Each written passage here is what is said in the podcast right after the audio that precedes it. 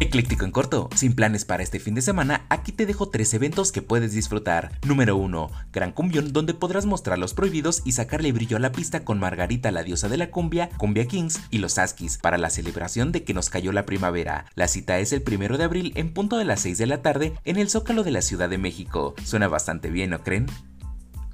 Por si te lo perdiste, la Feria de la Michelada 2023 traerá más de 200 tipos de esta bebida, foros artísticos, área gastronómica, zona grill, estancia infantil, concursos, rotochela y mucho más. ¿Te interesó? Pues te esperan en San Andrés al lado de la pirámide de Cholula, Puebla, hasta el 2 de abril. Lo mejor de todo, la entrada es libre. Vaya, vaya, si quiero salir de la ciudad para desestresarme con una chelita.